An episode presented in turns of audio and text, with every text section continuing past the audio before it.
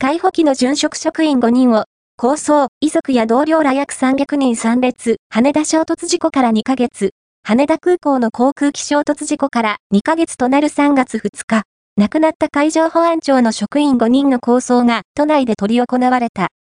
2024年1月、羽田空港で起きた日本航空の旅客機と海上保安庁の航空機の衝突事故では、海保機に乗っていた副機長田原信之さん41、通信士石田貴則さん27、探索レーダー士立脇光さん39、整備士宇野正人さん47、整備員加藤重良さん56が死亡した。